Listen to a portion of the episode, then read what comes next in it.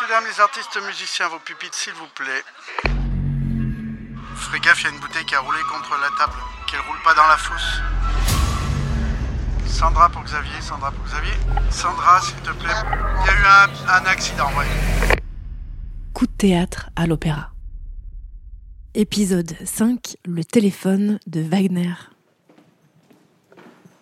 Aujourd'hui, j'ai rendez-vous avec le chef d'orchestre Michael Schoenwont, juste après une répétition. Là voilà, bonjour, ça va Depuis 2015, il est le chef principal de l'Orchestre national de Montpellier. Avant ça, son CV ébouriffant indique qu'il a été directeur musical de l'Opéra royal de Copenhague, de l'Orchestre royal du Danemark, du Berliner Symphony Orchester et qu'il a dirigé la majeure partie des orchestres internationaux qu'on entend à la radio ou sur disque. Depuis 2021, il est aussi directeur musical de l'Orchestre français des jeunes. Bref, en 45 ans de carrière, les imprévus et autres pots de banane ont forcément été nombreux. Sa carrière de chef a d'ailleurs commencé sur un problème technique. Quand j'ai fait mes débuts à Covent Garden, moi très jeune, à l'âge de quoi, 30 ans, le grand moment du début de ma carrière internationale, Face aux musiciens et au grand rideau rouge encore fermé, Michael Schoenwont s'installe, entame l'ouverture de l'opéra, puis le prélude du premier acte, et et le rideau refuse de s'ouvrir. J'étais obligé de m'arrêter. Là, j'avoue, c'est c'est pas très gai.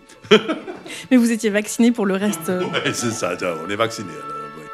Cela dit, s'il est vacciné contre les pannes de rideau, il se souvient d'une mésaventure wagnérienne.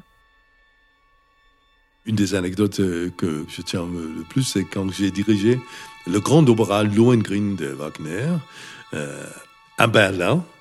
Je crois que c'était 2010 ou des choses comme ça. Grand truc, euh, 2000 personnes, très sérieux comme on est les Allemands. Avec Wagner, c'est presque l'église. Il y a une scène dans le deuxième acte où deux chanteuses sont sur scène. D'abord, il y a Elsa qui chante un, très beau air, et la Ortrud qui chante Elsa.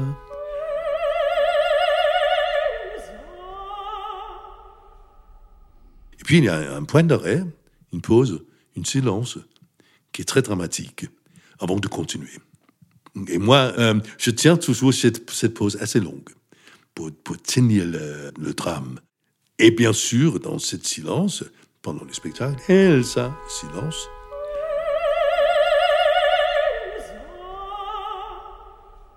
Dans la salle, on entend.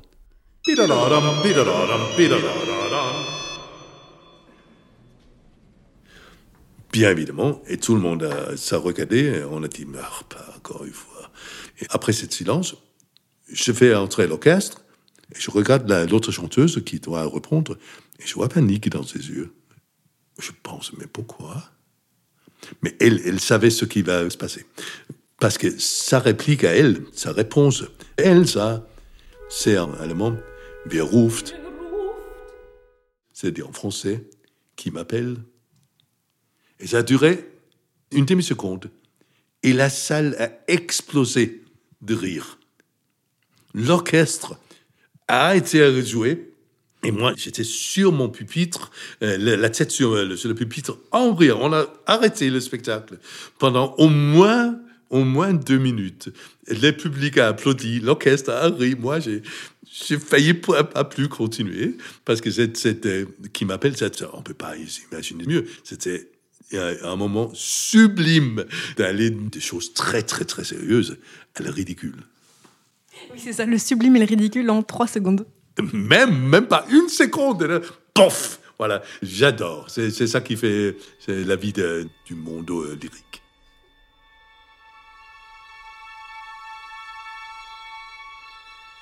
C'est la première fois que vous riez autant sur du Wagner. Non, on dit toujours Wagner c'est très sérieux, mais Wagner, euh, il a beaucoup d'hu- d'humour aussi. À la lamande, mais quand même beaucoup d'humour. Vous pensez que ça lui aurait plu? Sans doute.